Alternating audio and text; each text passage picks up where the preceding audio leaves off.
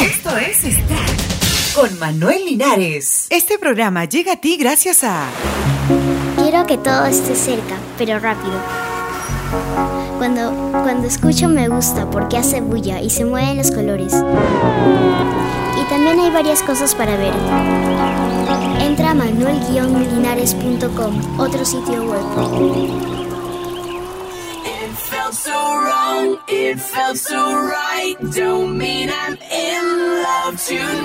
Katy Perry ha jurado un voto de castidad. La cantante está desolada tras su ruptura con Travis McCoy. La cantante Katy Perry ha confesado a TV Guide que tras su ruptura con su comprometido Travis McCoy, vocalista de Gym Class Heroes, ha decidido que solo quiere mostrarle afecto a su gatita.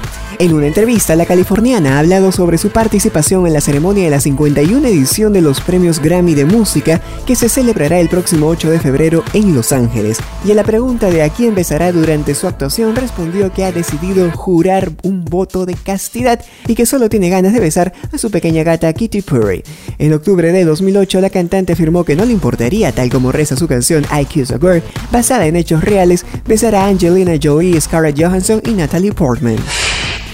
Britney Spears vetada por las radios estadounidenses. Britney Spears ha entrado nuevamente al estudio para grabar una nueva versión del tema If You Seek Amy de su nuevo álbum Circus. El motivo de la controversia no es otro que la pronunciación de ese título en el estribillo del tema, que en inglés suena igual que Fuck Me.